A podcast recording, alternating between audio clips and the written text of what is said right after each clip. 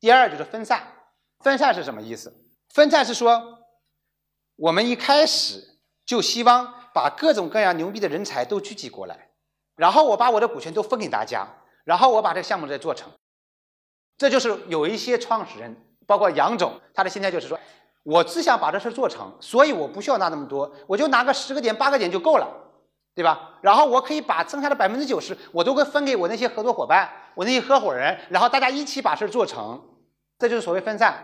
你说阿里巴巴有十八个人，你看马云，阿里为什么能成？人家有十八罗汉呢，十八个人才把这事做成了。百度呢有七个合伙人，百度七剑客。腾讯呢有腾讯五虎，说明什么？说明人多，把股权分配出去才能把这事做成。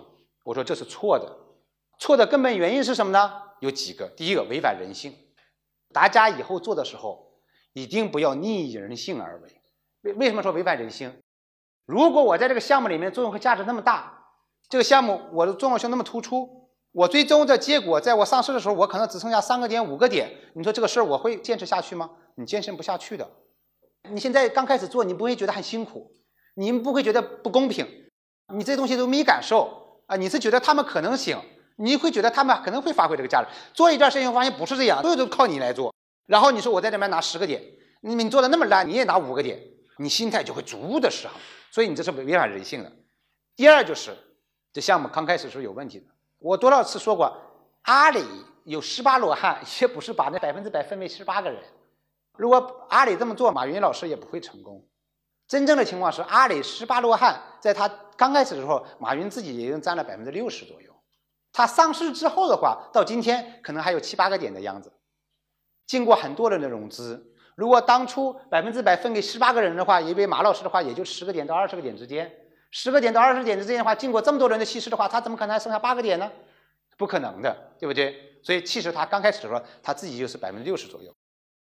所以我们这种分散错错错在哪儿啊？第一个说明团队有问题，第二违反人性，第三个那其实决策机制也会有问题。十八个人开会怎么来开？大家要知道，一定不要拿成功的案例的个例作为你成功的普遍规律来对待。你想想。那些人跟着马老师混得那么惨，对吧？在北京爬了长城哭的时候回去的，回去以后还愿意跟着他干。你说这些人对马老师有多大的信任和崇拜？今天你能不能做得到？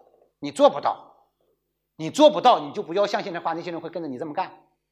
我相信换成是我在马老师的团队里面，我可能都不干了。那些人本身出身都比较好，所以都能有一份好的收入。工资又发的很低，而且前面经过一轮又一轮的失败，做中国黄页失败了，对吧？来北京去谈合作方被人家赶走了，对吧？不给好脸色看，大家哭着到长城上去做最后一次游览，以后要离开北京了，不会再回来了。回去以后开个会说还愿不愿意跟我一起干，或者我给你推荐到中国雅虎去，或者那个是当时另外一个经电商经营的，大家说不去，我还愿意跟着你干。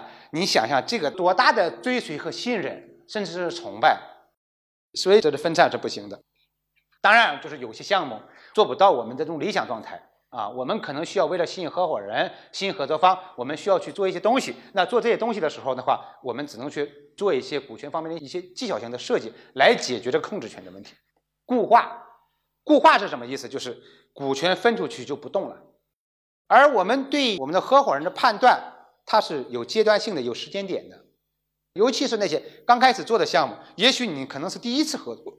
你说我们合作过这一段之后，我们再去做个事情，你对他人品、能力、作用和价值都会有判断了。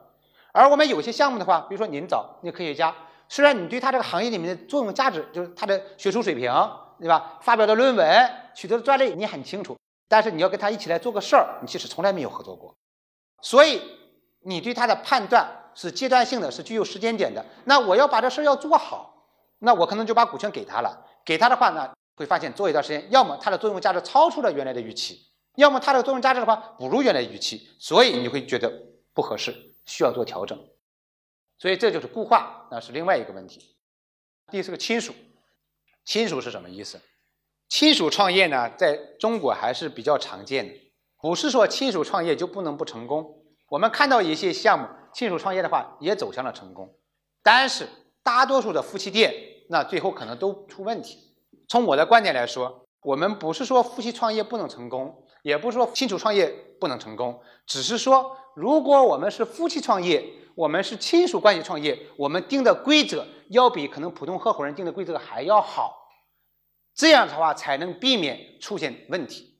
我说是这个意思。亲属创业不是说不行，那么我们更重要是说，亲属创业要把规则定好，要把规则定得更好，否则你最后的结局就是事业没有创成，夫妻也出了问题，就会是这样一个结局。OK，这是那些实践中啊常见的。会出现错误股权设计的一些情形。